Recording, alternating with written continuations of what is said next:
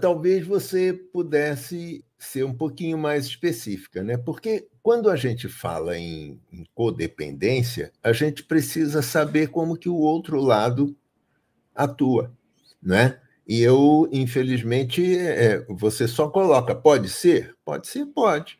Agora, é importante que você perceba, se for, como que você, de alguma maneira, contribui para que a dependência do outro faça parte da dependência que você tem. É como se fosse um círculo onde a, a energia vai passando de um lado para o outro. Ela, quando ela passa para o outro, ela se transforma, e aí ela se transforma e oferece para o outro lado o que esse outro lado precisa.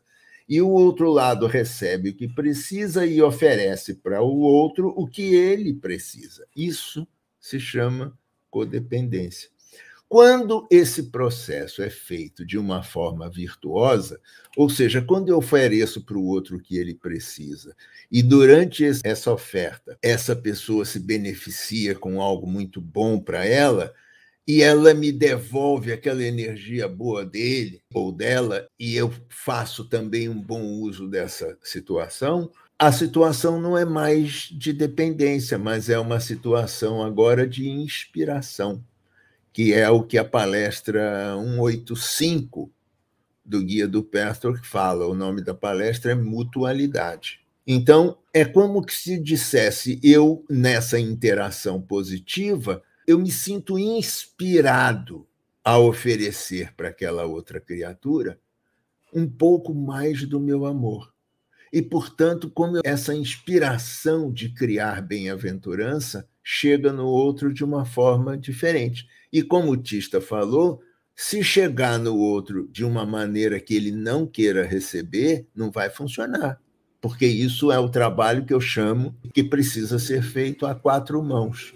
Ou seja, as coisas têm que acontecer com uma certa permissão, com um certo desejo, com um certo movimento, uma inspiração de causar o bem.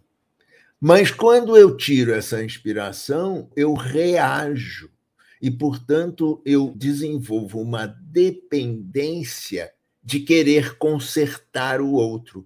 E como eu não consigo consertar o outro, e às vezes o outro também não quer ser consertado do jeito que eu estou querendo consertá-lo, ele diz: não, quem vai consertar você sou eu. E, portanto, dá-se o problema da codependência. O que, é que nós construímos, na verdade? Nós construímos a percepção de que um processo de codependência satisfaz negativamente a ambas as partes. Ambos estão no erro. Porque o que está faltando, na verdade, é alguém chegar com uma grande tesoura e cortar esse processo negativo para fazer com que esse processo agora possa acontecer, se for possível, se quatro mãos houverem para fazê-lo funcionar, que ele possa se transformar num processo de mutualidade, num processo onde existe uma inspiração para causar o bem, uma inspiração que vai nos levar a um lugar de bem-aventurança. Então, a criança ferida tem alguma relação com a codependência? Sim.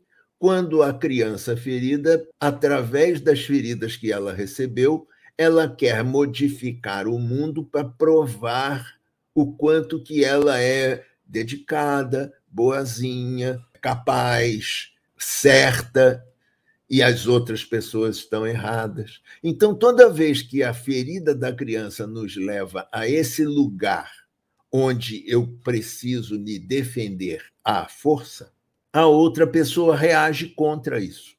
Mas ela não reage contra mim, ela reage contra a energia que está rodando nessa relação. Então, é como se dissesse: a outra pessoa não está em contato com a minha ferida, ela não está em contato com o que me aconteceu para me tornar assim.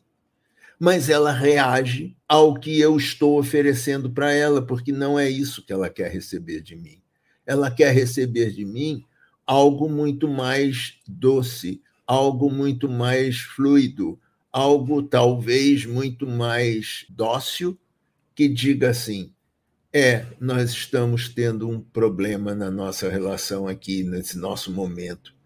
Mas o que será que realmente está acontecendo entre nós?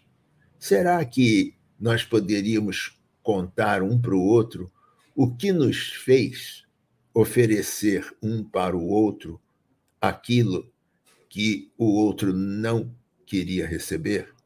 Então, é nesse momento que eu digo: ah, eu agora estou eh, modificando o processo e colocando o meu amor a fluir de uma maneira não mais com que tenha um, uma conotação de obrigar, ou uma conotação de, de impingir, de obrigar, de fazer do meu jeito, para uma situação de dizer como é que é para você. Será que você poderia me explicar o que está acontecendo com você para que eu possa entender onde que foi o meu estímulo para que isso acontecesse em você? Então, é importante nós percebermos de que isso precisa acontecer em todas as nossas relações. Porque em todas as nossas relações não existe alguém culpado e alguém inocente. O que existe, na verdade, é uma interação entre duas pessoas feridas, duas pessoas que, de alguma maneira, têm dificuldades e que, de algum jeito, elas precisam perceber a dificuldade de onde vem. E esse é um processo bastante difícil, eu não estou querendo simplificá-lo. Ele é um processo longo, que pode ser um processo de vida.